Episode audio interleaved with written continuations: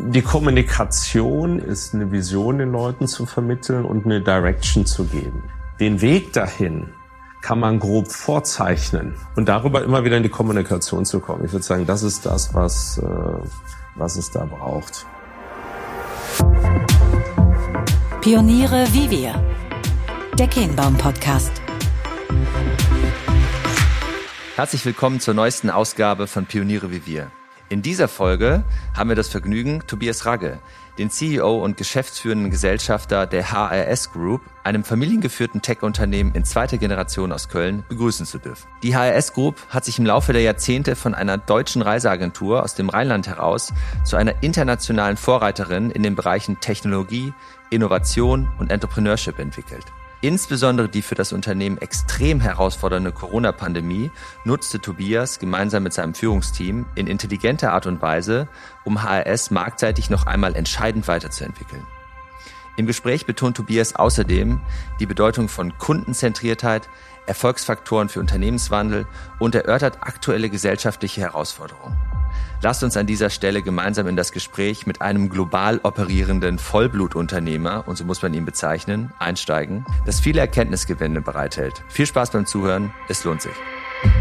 Herzlich willkommen zur neuen Folge unseres Podcasts Pioniere wie wir, heute aus dem wunderschönen Köln. Und lieber Tobias, danke, dass wir bei dir sein dürfen. Ja, schön, dass ihr hier seid. freue mich sehr auf das Gespräch mit dir, lieber Fabian. Ich war ja vor kurzer Zeit nochmal hier. Da war die Cover Release Party von Strive und ich habe so das ein oder andere Thema schon aufnehmen können. Damals ging es sehr stark um das Thema Innovation. Da kommen wir nochmal drauf zu sprechen. Zum Start, für all diejenigen, die HRS, dein, euer Unternehmen nicht kennen. Was macht ihr?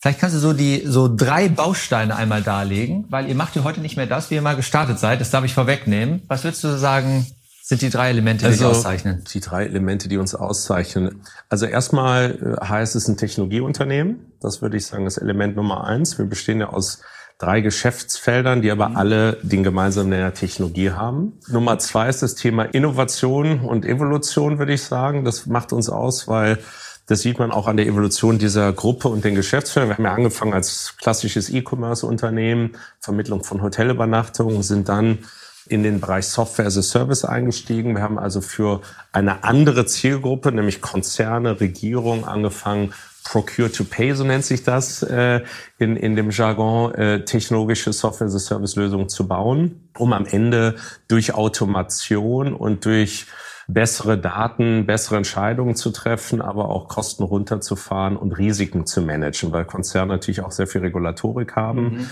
Und ob das Sustainability ist, ob das äh, Risiken unterwegs sind, die Reisende haben, aber auch äh, regulatorische Risiken im Sinne von Lieferkettengesetze. Also es muss gemanagt werden und dafür haben wir einfach Softwareplattformen gebaut, die diese Risiken wegnehmen. Und wir haben noch ein drittes Standbein, auch da Software as a Service für den Ferienhaus- und Ferienwohnungsmarkt, sind da Marktführer, versorgen 60.000 Ferienhäuser und Ferienwohnungen mit, mit einer Backend-Plattform, die von Property Management über Channel Management, über Revenue Management, Payment Gateways, äh, Softwarelösungen anbietet. Also zusammengefasst Technologie, ganz klar, Geschäftsfeld. Zweitens, es geht immer um Innovation und Evolution. Und das dritte Thema, was uns ausmacht, ist, denke ich, das Thema Entrepreneurship, Unternehmertum, weil HS ist seit nun 50 Jahren Familienunternehmen, gegründet von meinem Vater. Ich bin Second Generation, wenn man so möchte.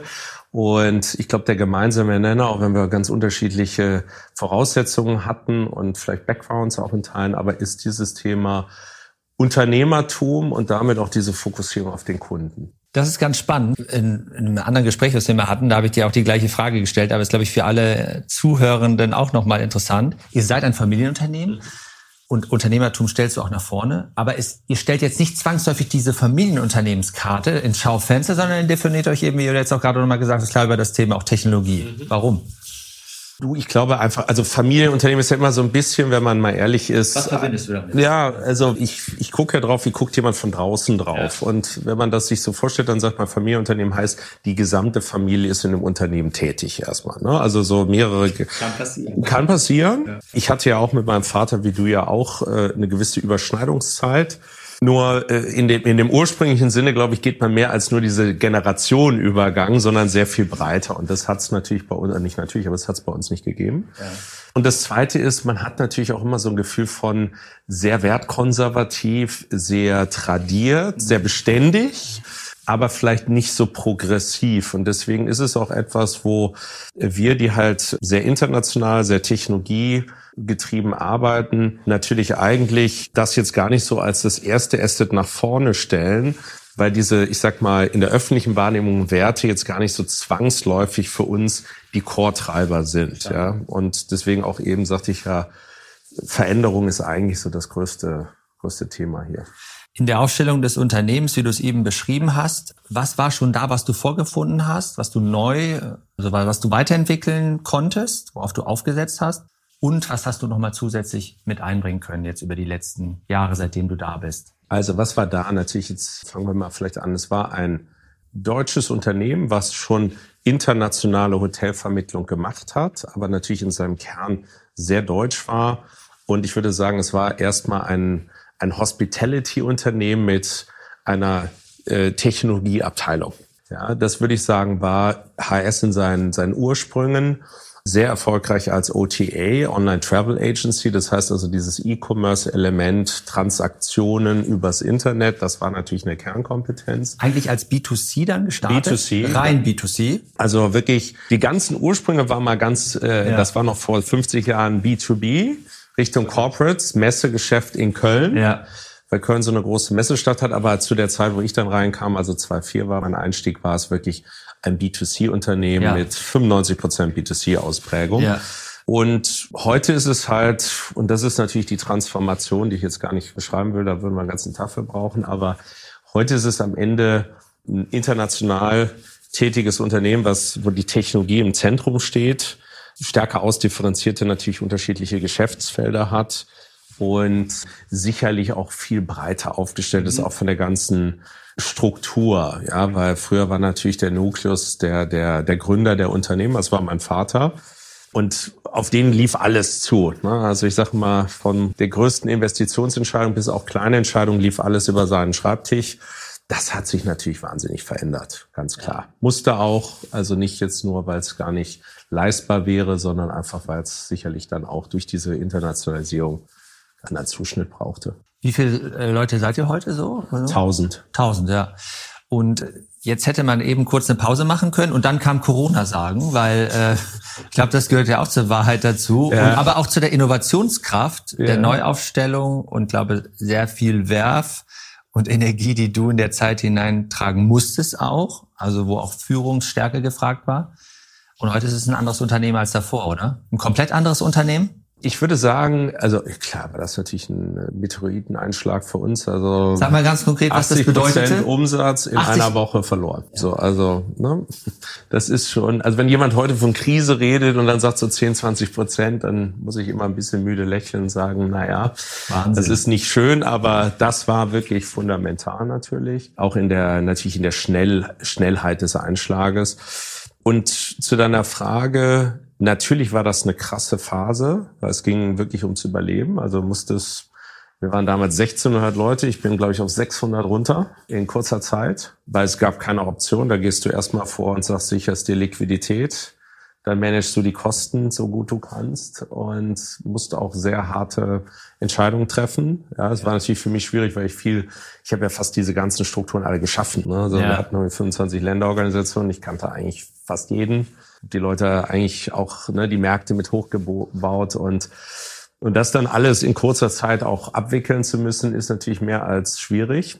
Aber das Gute in Anführungszeichen war, dass es etwas, weil ich wusste halt, ich kann da nichts zu. Also es war jetzt nicht ein Managementfehler, sondern es war einfach ein exogener Schock und ich muss jetzt gucken, dass ich diese, wir nennen uns auch so ein bisschen Tribe of Entrepreneurs, das, mein Job ist es jetzt, das Überleben zu sichern und dafür das zu tun, was nötig ist. So, und dann mussten wir natürlich Kosten managen und dann kam das Thema Innovation, weil ne, Kosten kann man nur so lange managen, aber irgendwann musst du natürlich auch wieder einen Wachstumsimpuls kriegen, auch natürlich auch für das für den ganzen Spirit in der Firma. Und manchmal ist es, glaube das Glück ist mit den Tüchtigen. Es war bei mir oft im Leben so, also wenn eine Tür zu viel ging, eigentlich wieder eine auf, habe ich ganz oft erlebt, mhm. im Großen wie im ganz Kleinen. Das war natürlich sehr groß vom Thema her.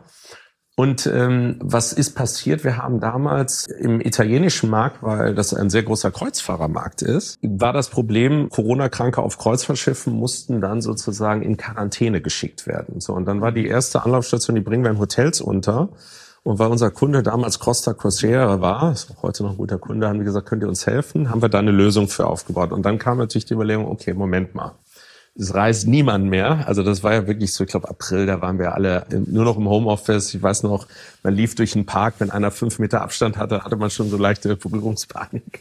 Ja. Das war jetzt April 2020, nicht? Ja, so ganz also April 2020. Absolut, das war ja. ganz am Anfang. Ja, ja. Und dann haben wir gesagt, okay, was haben wir? Wir haben Plattformen, die ProcureTech, TravelTech, FinTech sind. Und haben gesagt, wie können wir jetzt diese Plattform kurzfristig umbauen, vielleicht für Regierung, für Hilfsorganisationen, die sich mit diesem Corona-Thema beschäftigen und gibt dir Beispiele. Ähm, der ganze Staat Kalifornien hat dann nachher seinen ganzen Medical Staff, also Ärzte, Krankenschwestern, mhm. ähm, die halt von A nach B geschickt worden sind, weil da natürlich mhm. Riesenprobleme mhm. entstanden bis hin zu den äh, zur Armee, die Impfkampagnen durchführte, die dann nicht zurück in die Baracken sollten, weil die Angst hatten, die infizieren sich bei der Impfkampagne und dann wird die ganze Baracke angesteckt und alle sterben da. Haben die gesagt, pass auf, wir, wir wollen da Prozesse haben, die auditierungssicher sind und wo sozusagen wir als Government das ganze, den ganzen Bezahlabrechnungsprozess organisieren und die Leute dann in Hotel oder hotelähnlichen Unterkünften unterbringen. Und das haben wir dann in kürzester Zeit für das ganze, für die ganze Regierung da aufgezogen. Und so haben wir dann dieses Geschäftsmodell, erst Kalifornien, dann waren wir Australien, dann nach Indien, wo dann auch natürlich Krankenhäuser überliefen. Und das hat dazu geführt, dass wir schon im August, glaube ich, 2020 waren wir bei 83 Prozent von 19. Also hatten da in kürzester Zeit ein neues Modell aufgebaut. Mhm. Aber wie ich sagte, es brauchte ein bisschen einen, einen glücklichen Impuls und ein extrem gutes Team die halt auch so schnell reagieren konnten und auch dann flexibel darauf gesprungen sind. Und ja, und so ist dann eigentlich diese Corona-Pandemie haben wir dann auch gut überstanden, gut durchgemanagt und war dann aber auch die Chance, das war ja seine Frage auch so, ist es heute ein anderes Unternehmen? Mhm. Und das hat natürlich bei mir diese starke Reduktion ja, von 1600 auf 600 Leute dazu geführt, dass ich mir gefragt habe, okay, du hast jetzt wahrscheinlich einmal in deinem Leben die Chance, das Unternehmen nochmal neu zu denken.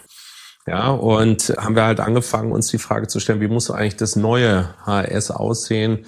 Strukturen, also wie kriegen wir eigentlich auch mit weniger Menschen ja, ja. und mehr Effizienz das ja. Thema hin, aber auch Kultur. Ja, also was haben wir jetzt gelernt durch die Pandemie, was dieses Unternehmen auch so lange jetzt am Laufen gehalten hat? Und das sehr viel klarer zu definieren und die gesamten Prozesse, also wie wir hiren, wie wir promoten, äh, wie wir intern kommunizieren, haben wir dann alles daraus auch abgeleitet ja.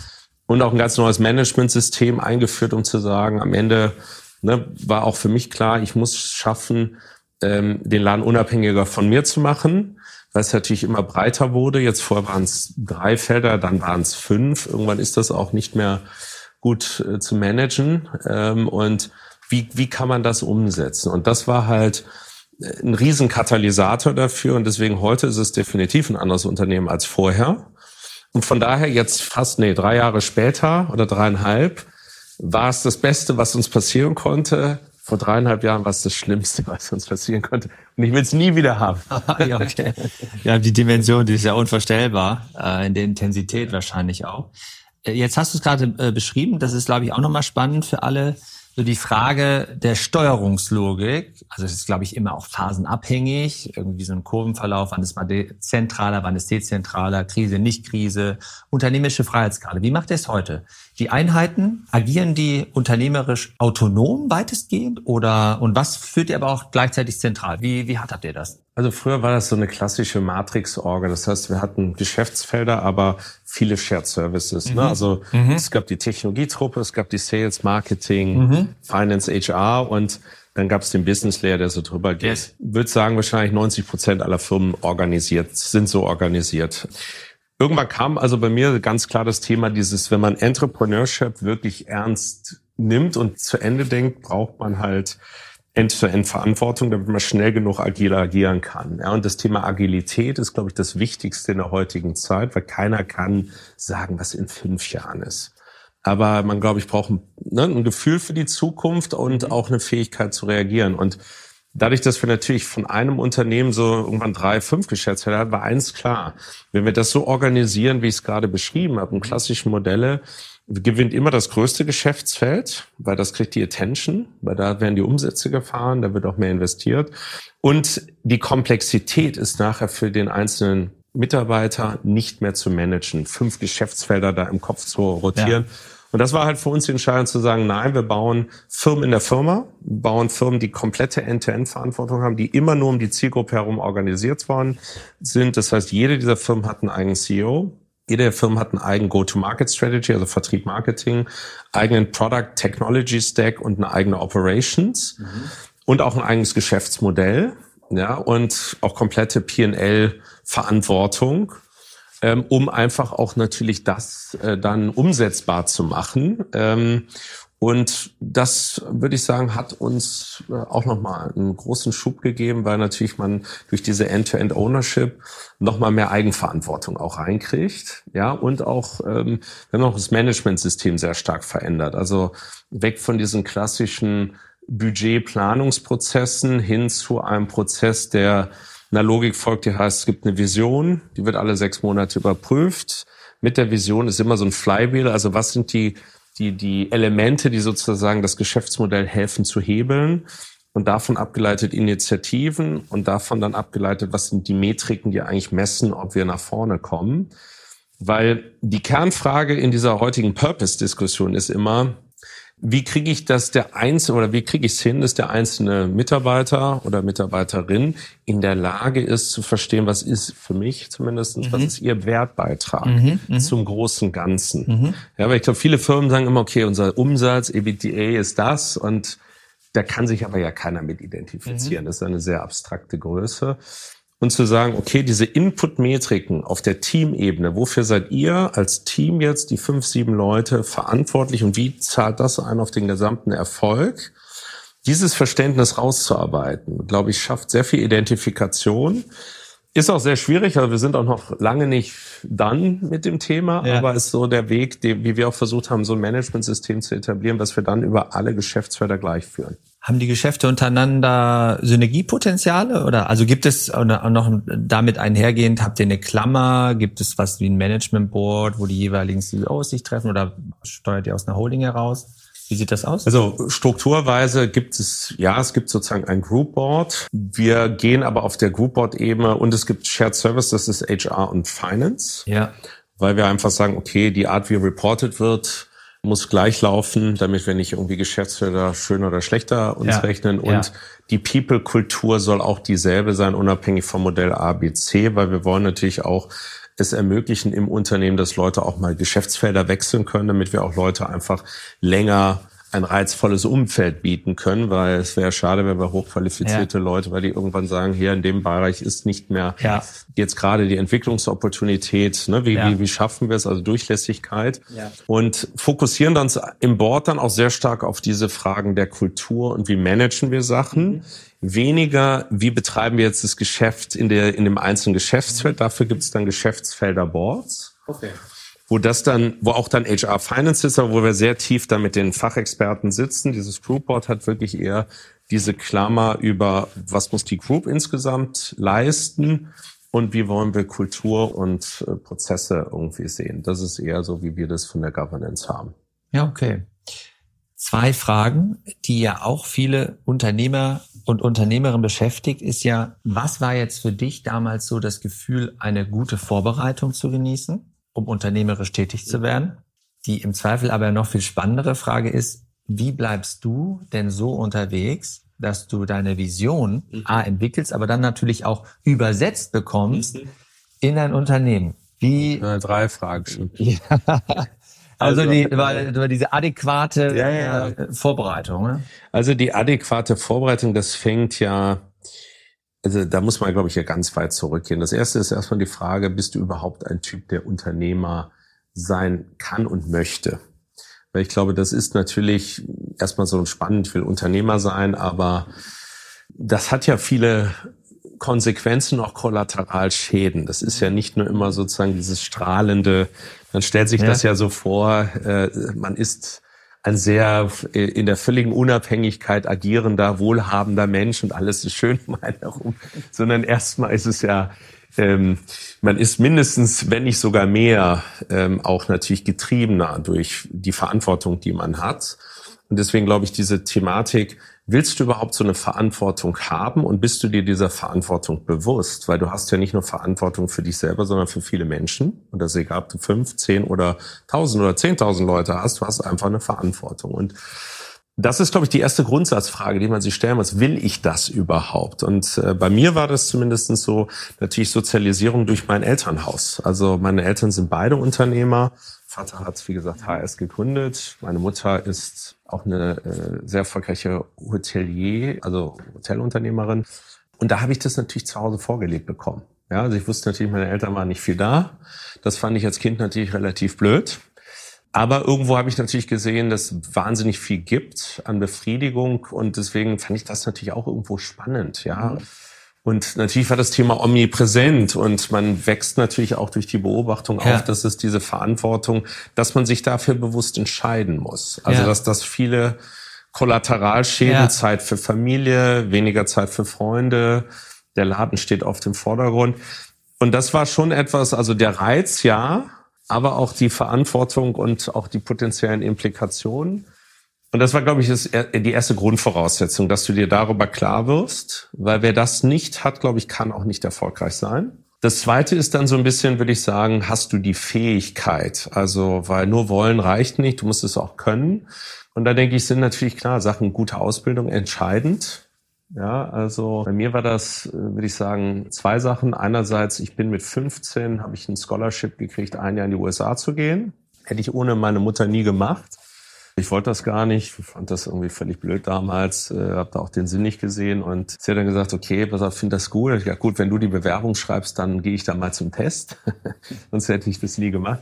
War aber im Nachhinein meine beste Entscheidung. Dieses Internationale habe ich zuerst in den USA gewesen. Ja, das hat für mich so ein bisschen die Augenrichtung der Welt geöffnet. Und dann natürlich das Studium, wo du auch eine exzellente Ausbildung bekommen hast, überhaupt problemlösungsorientiert ja. zu denken. Und das würde ich sagen, so zu deiner Frage eins sind wahrscheinlich bei mir jetzt, es gibt ja kein Generalrezept, aber ich beschreibe nur, was ich glaube, für mich entscheidend war, dass ich diesen Weg ähm, eingeschlagen habe. So, ähm, deine zweite Frage war, dann hast du aber, du bist dann nicht hier, hast nicht hier angefangen nach dem Studium, du hast dann bewusst auch, bewusst oder hat sich so ergeben, eine andere Station eingelegt? Nein, also ich wollte äh, nicht sofort hier anfangen. Ja, also nicht, weil ich jetzt das nicht spannend fand, weil klar, das war damals E-Commerce, Internet, ja, das war ja. natürlich schon, hat mich super gereizt als Thema. Aber für mich war klar, du musst erstmal andere Umfelder sehen und jetzt nicht da irgendwie im eigenen Unternehmen direkt da als Lehrling anfangen. Und wenn mein Vater, der relativ alt damals war, als ich dann eingestiegen war, war 67, jünger gewesen wäre, wäre ich wahrscheinlich auch noch mal bewusst nach meiner Lufthansa-Zeit noch mal zwei, drei Jahre woanders gewesen, weil ich einfach gedacht habe, ja, ich will noch mehr Erfahrung sammeln. Ich glaube, das ist auch für einen jungen Menschen ganz normal. Auch würde ich auch jedem immer raten, das ruhig zu tun, ähm, weil auch diese Zeiten prägen dich ja und du lernst sehr gute und auch, auch schlechte Erfahrungen, aber du lernst dadurch und ähm, das ist natürlich vielleicht in einem Eigenunternehmen nicht in der Möglichkeit, ne, wo du jemand bist durch deinen Namen, äh, wirst du vielleicht anders angepackt, yeah. als wenn du halt äh, Mr. Nobody bist und yeah. bist ganz unten an der, an yeah. der Nahrungskette, musst du dich erstmal jetzt mit jeder Aufgabe die andere. Und das ist ja auch wichtig. Also deswegen, das würde ich äh, auch immer so wieder machen. Und die nächste Frage war, ja. wie befähigst du dich eben weiterhin, Impulse in das Unternehmen zu setzen? Aber nicht nur das, sondern eben auch natürlich sicherzustellen, und da erlebe ich häufig, das habe ich auch bei mir selbst erlebt, sich aufsaugen zu können. Da gibt es ja vielfältige Möglichkeiten, das ist gut. Aber jetzt natürlich ja. die richtige Sprache zu finden und auch dabei zu bleiben, dass das eben Traktion entwickelt. Also das Thema Impulse äh, zum ersten Punkt. Ich hole mir extrem viele Impulse eigentlich vom Kunden. Mhm. Also bei uns, ich würde sagen, wir sind wirklich kundenzentriert als Unternehmen. Also das heißt. Das ist auch einer eurer Werte, nicht? Ja. Oder also, ein Leading Principle. Ja, Leading Principle Nummer eins ist take the customer view first always. Das mhm. ist das Prinzip Nummer eins. Und ich würde auch sagen, alles, was ich weiß heute, habe ich durch den Kunden gelernt und bin auch der Großteil meiner Zeit noch heute, sicherlich 30 Prozent nur beim Kunden. Warum? Weil ich kriege natürlich mit, wie entwickelt sich der Kunde, was sind seine Themen. Die sind von Markt zu Markt unterschiedlich. Ich äh, kann aber auch dann sofort in Lösungsansätzen denken. Ja, und damit natürlich auch schon Strömungen, die sich sehr früh beim Kunden entwickeln, vorhersehen. Also deswegen für mich das A und O. Äh, deswegen ein Impuls dort. Natürlich zweiter Impuls ist Technologie. Was passiert generell in der Welt der Technologie? Also da muss man sich, glaube ich, einfach weiterbilden ja, und darf da keine Berührungsangst haben, muss einfach sagen, Technologie sehe ich immer nur als Enabler und nie als Threat. Ja, also es ist immer nur eine Opportunity und keine Gefahr, auch wenn man jetzt bei KI immer gucken ja. muss, dass schon ja. sicherlich, was gesellschaftlich da für Implikationen sind auf Social Media, muss man das schon ein bisschen anders bewerten, aber als Unternehmen erstmal eine Opportunity. Und die Kommunikation ist, glaube ich, die Aufgabe ja von einem Unternehmenslenker, würde ich sagen, ist eine Vision den Leuten zu vermitteln und eine Direction zu geben. Den Weg dahin kann man grob vorzeichnen.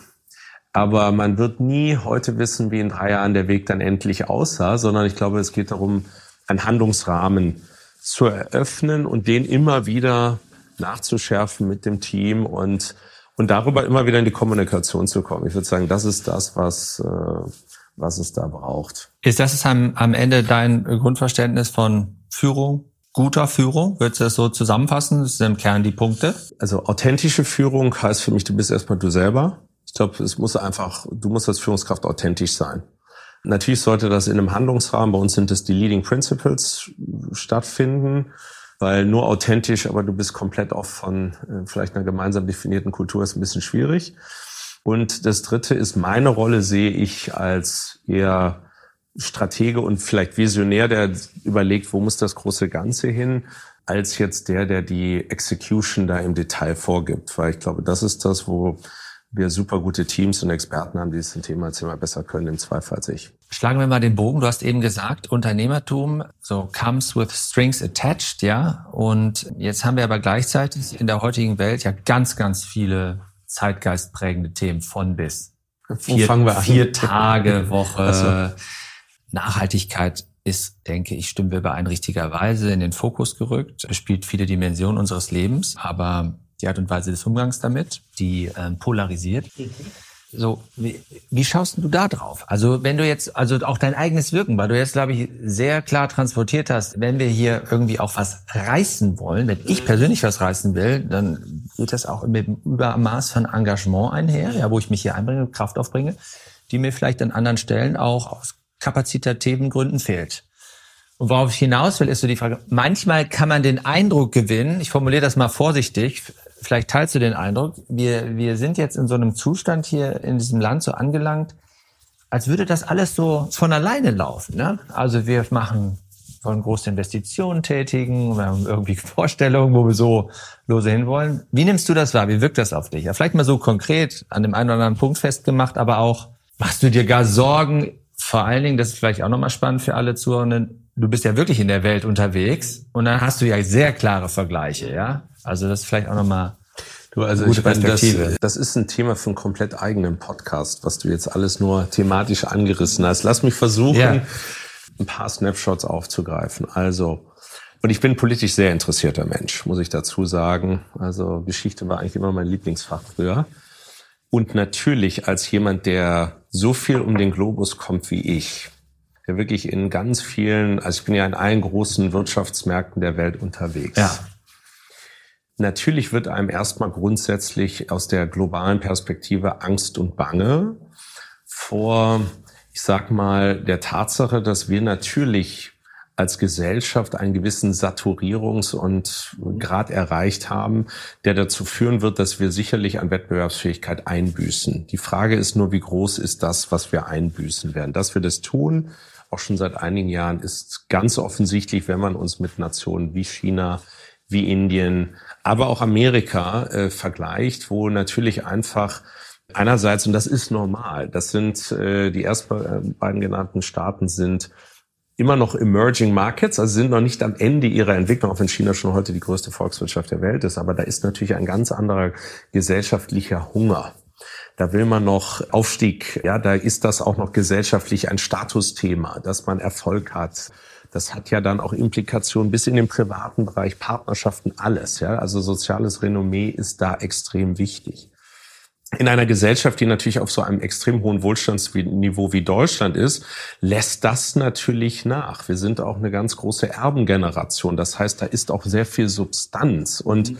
das führt natürlich dazu, und das kann ich in gewisser Weise natürlich nachvollziehen, dass einer sagt, warum soll ich mir jetzt 60 Stunden äh, um die Ohren hauen, wenn es auch in 30 geht und ich mein Lebens Status jetzt nicht signifikant abschrauben muss. Aber natürlich äh, ist, also das ist das eine und ich glaube, das ist die Entwicklung. Es gibt so ein Buch, äh, Ray Dalio, Rise and Fall of Nations, großer Hedgefondsmanager, der beschreibt sozusagen, dass Volkswirtschaften oder, oder auch Empires in sechs Zyklen sich entwickeln und am Ende sechste ist immer Untergang und dann wird's neu gebaut. Und wir stehen eher so am Ende von Phase fünf. Ja, ähm, und wenn man das so liest, kriegt man alle diese Effekte, die wir sehen, Saturiertheit, mangelnde Investitionen in, in Innovation heißt ja für uns als Volkswirtschaft Bildung, ne, nachlassender Drive auch des Governments, da Impulse zu setzen. Also das steht da alles und das sieht man bei uns und dann wird einem natürlich schon Angst und Bange, weil als Unternehmer bin ich natürlich der Performance-Kaste angehörig, wenn man so möchte. Ich möchte natürlich Fortschritt. Ja. Und ich glaube auch, wir werden auch aus der globalen Perspektive nicht mit einem ideologischen Kolonialismus, den ich heute wahrnehme, mhm. die Welt verändern. Der Chinese und der Inder interessiert sich nicht dafür, was wir hier machen. Also das müssen wir mal ganz klar sagen. Das ist, ne, also ich glaube, wir haben mittlerweile ähm, eine Situation, wo in den, äh, in den Emerging Markets zehnmal so viele Menschen leben wie in den G7. Das heißt, es verschiebt sich jetzt gerade die Weltwirtschaft und die Tektonik, in der alles funktioniert. Und deswegen sind wir noch aus diesem Gedanken, wir sind so führend und made in Germany sehr stark unterwegs, um der Welt zu erklären, wie sie funktioniert. Das funktioniert aber nicht mehr.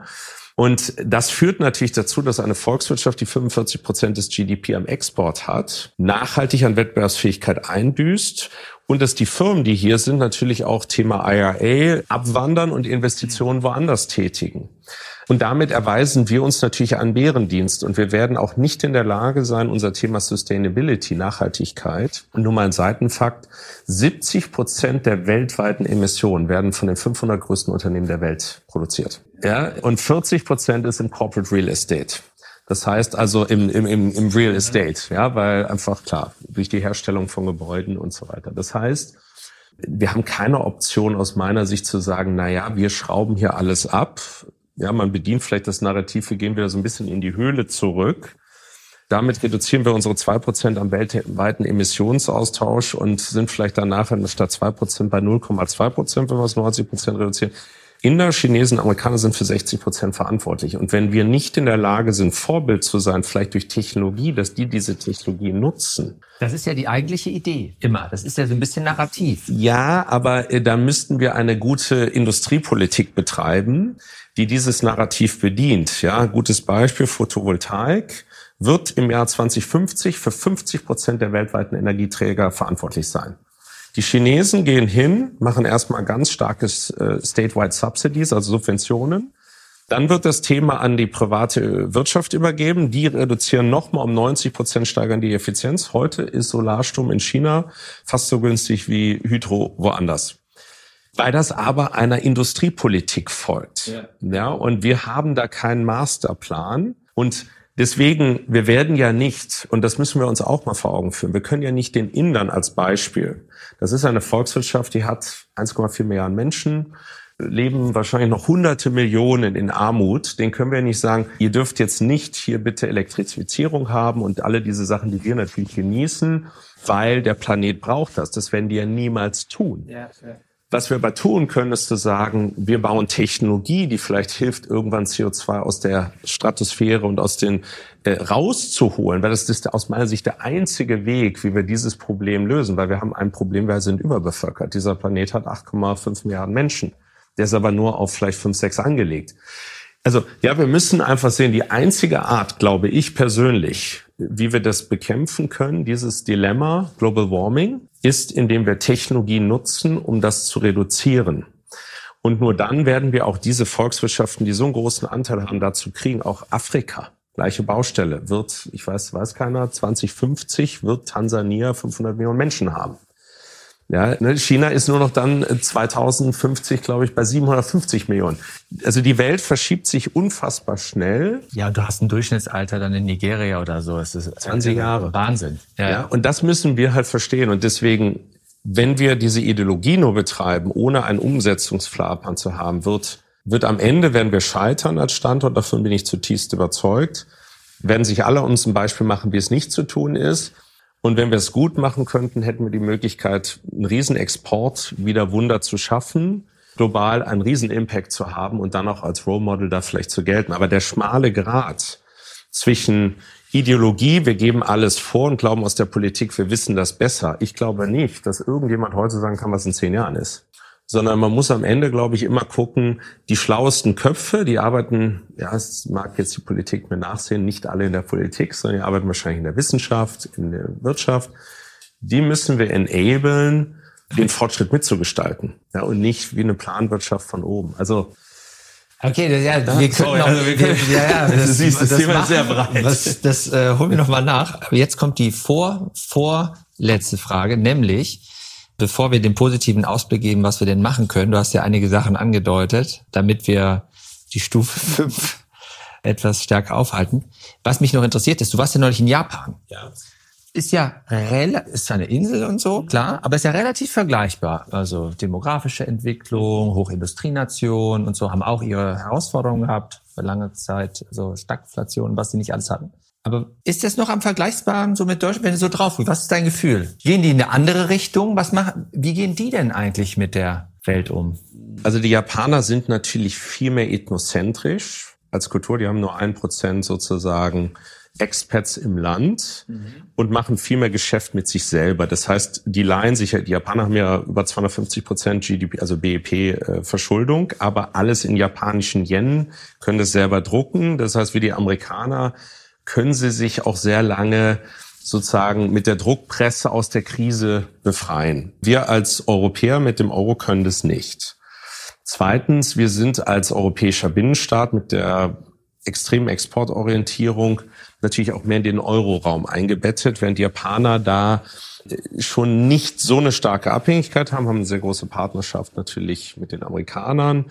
Von der Altersstruktur sind wir sehr ähnlich. Qualitätsbewusstsein sind wir grundsätzlich sehr ähnlich, wobei ich glaube, dass die Japaner das nochmal auf ein anderes Level treiben. Wir sind viel internationaler, viel weltoffener. Das ist auch, glaube ich, ein großer Pferdefuß der japanischen Gesellschaft, dass man zum Beispiel, wir reden hier sehr viel über Frauen in Führungspositionen unserer Gesellschaft. In Japan, Platz 127 der OECD, existiert das Thema eigentlich nicht. Das ist noch eine sehr patriarchalische äh, Struktur. Also deswegen, es gibt Sachen, die kann man sich, das ist wirklich ein tolles Land da abschauen, also mit welcher Qualitätsbewusstsein die arbeiten. Die Züge sind pünktlich. Züge sind mega pünktlich, das ist das sauberste Land, was es gibt, das beste Essen, tolle Hospitality. Und Energiewende als Beispiel. Aber sie sind natürlich auch sehr zukunftsorientiert. Ja, also natürlich das Thema Hydro und auch wie sie sozusagen versuchen natürlich auch ihre ganze Energiewende. Ich meine, sie haben natürlich trotz Fukushima sind sie dann doch pragmatisch. Ja, äh, das heißt, sie haben natürlich auch LNG und alles das. Hydro legen sie einen großen Wert drauf, aber sind jetzt nicht dogmatisch, sondern sie glauben auch in den Fortschritt. Ja, und ähm, ist ja interessant, ein Land, das diese Katastrophe erlebt hat, trotzdem jetzt wieder sagt, okay, pass auf, wir können diese Transformation nicht alleine nur fossil oder so schaffen, sondern wir müssen auch Transformationstechnologien wie äh, Nuklear haben etc. Also, aber natürlich gibt es sehr viele Ähnlichkeiten, aber es gibt auch, auch große Unterschiede. Ne? Also dieses Thema, ich glaube, unser Asset ist, wir sind eine viel offenere Gesellschaft.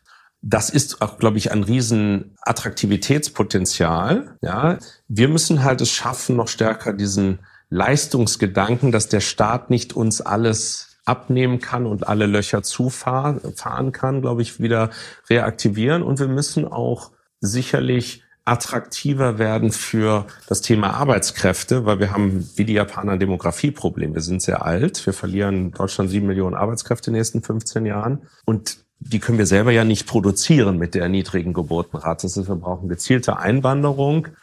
Und da müssen wir natürlich dann auch uns die Frage stellen, ja, wie kriegen wir denn die guten Arbeitskräfte hier hin? Was braucht es? Ne? Da reden wir über Wohnraum, da reden wir natürlich auch über Bildung, weil wenn da überall zu lesen, du kriegst keine Wohnung, äh, Schulen sind äh, alle nicht mehr State of the Art, Deutsch ist keine einfach zu lernende Sprache und äh, auch da diese ganzen Behördenprozesse sind sehr langwierig da würde ich mir jetzt als Wissenschaftler vielleicht sagen, gehen wir lieber nach Amerika. Mhm, mhm. Also ja, und die Herausforderung haben aber die Japaner genauso, muss man sagen, weil sie halt diese nicht so eine offene, durchlässige Kultur haben. Also ja.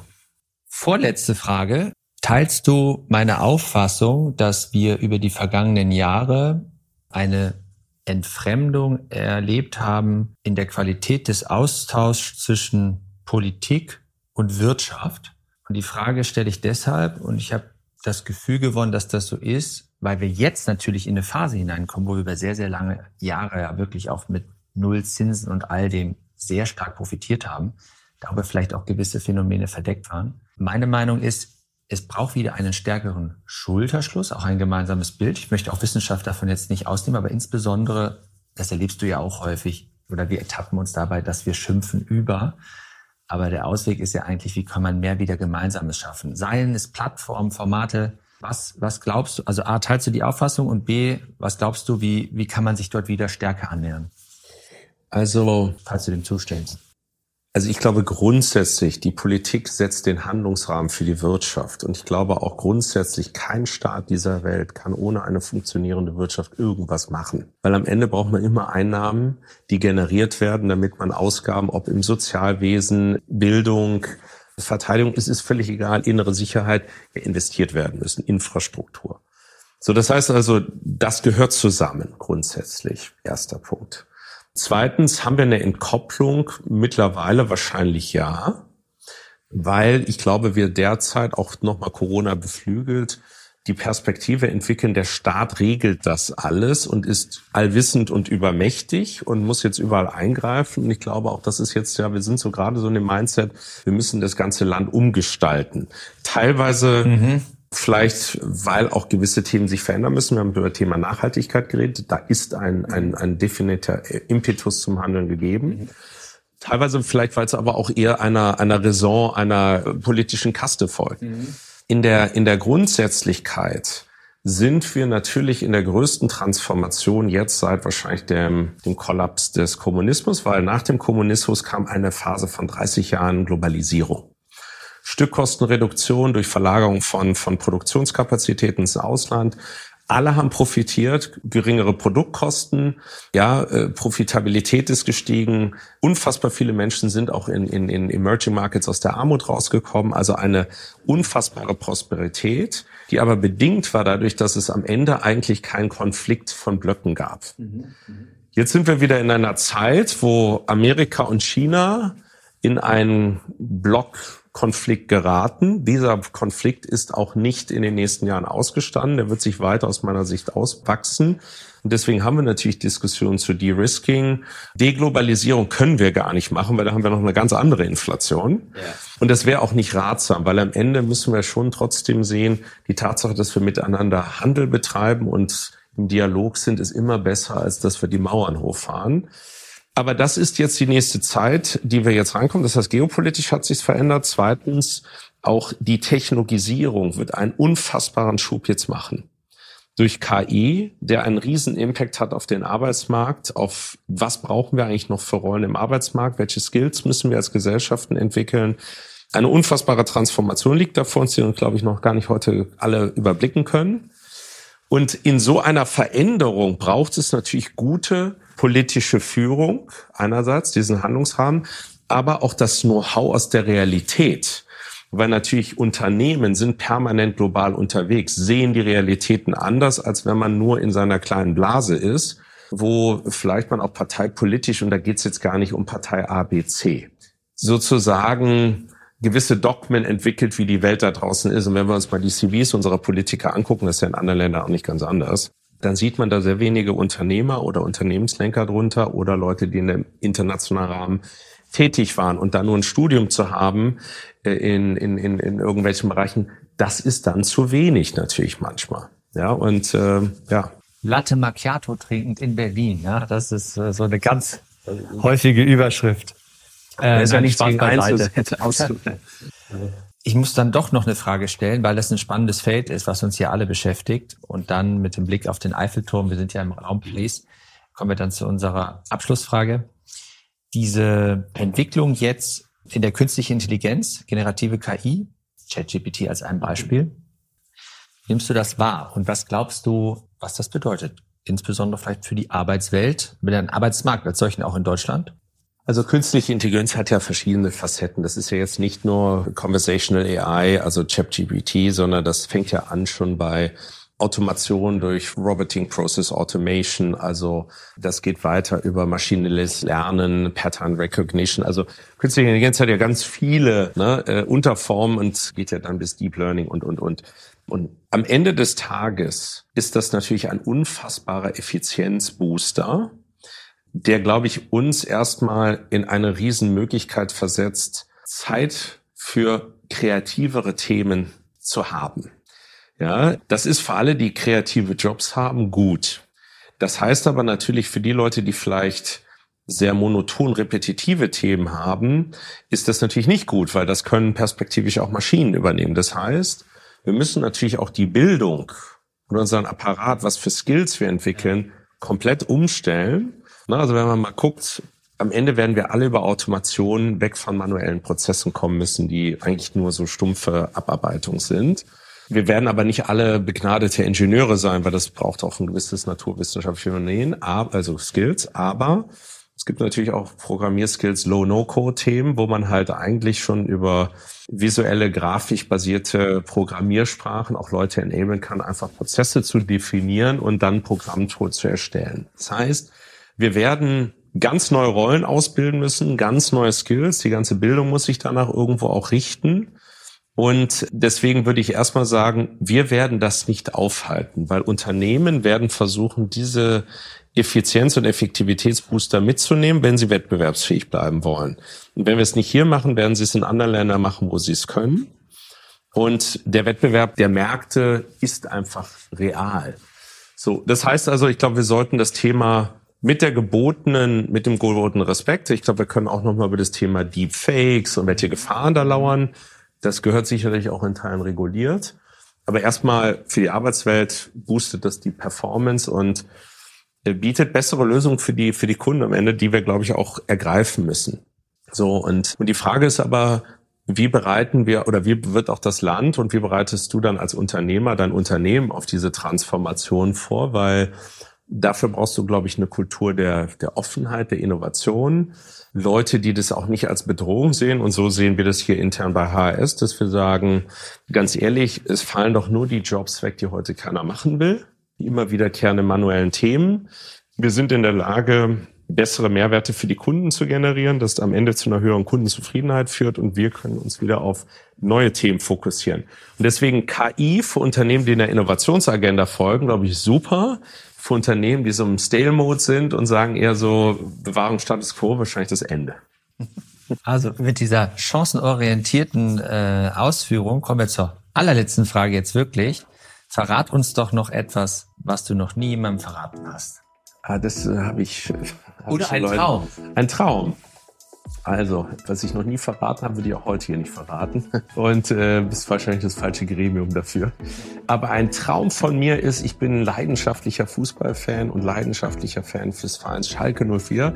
Und mein Traum wäre es, dass irgendwann es Schalke schafft, mal deutscher Meister zu werden. das ist ein sehr ferner Traum aus der heutigen Sicht, aber der Traum lebt. Ja, das okay, das, das könnte man ja wahrscheinlich auch als äh, Anhänger des FCs sagen, wenn das irgendwann mal wieder so weit sein dürfte. Aber in diesem Sinne, ganz herzlichen Dank für deine Zeit und euch fürs Zuhören. Bis bald. Danke fürs Gespräch.